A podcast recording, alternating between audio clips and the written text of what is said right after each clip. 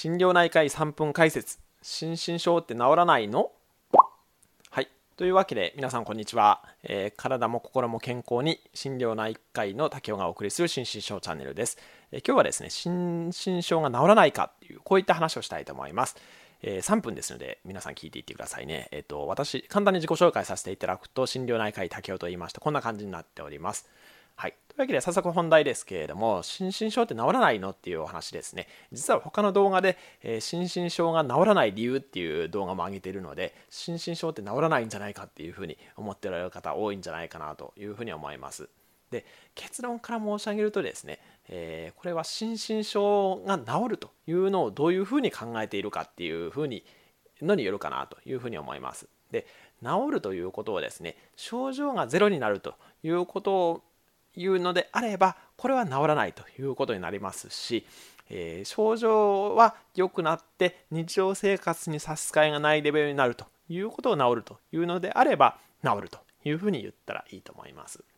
ややこしい話ですね。ちょっと、えー、具体的に解説していきたいと思うんですけれども、よく例に挙げるですね、心身症の一つに、過敏性腸症候群の方があります。え、これはどういった病気かというと、ストレスですね、心理的なストレスがかかるとお腹が痛くなって下痢をする。例えば、えー、テストの前とかですね、会議の前とかに、えー、トイレに書き込まないといけないとかっていう方ってしばしばいらっしゃると思うんですね。で、こういったものはですね、かなり、えーと、体質的な問題がありますので、えそれをですね、症状ゼロになるっていうことはなかなか実際難しいのが現実です。ただまあ年齢いくに従ってですね、なんとなく体が馴染んできたりっていうことは十分ありますけれども、ただ人によってですね、やはりお腹に症状が出やすい方とか出にくい方っていうのもいらっしゃいますので、この症状をゼロにするという考え方はなかなか難しいかなというふうに思います。ただですね、この過敏性腸症候群っぽい方で、えー、病院受診してないっていう方は結構いらっしゃるんですよね、実は。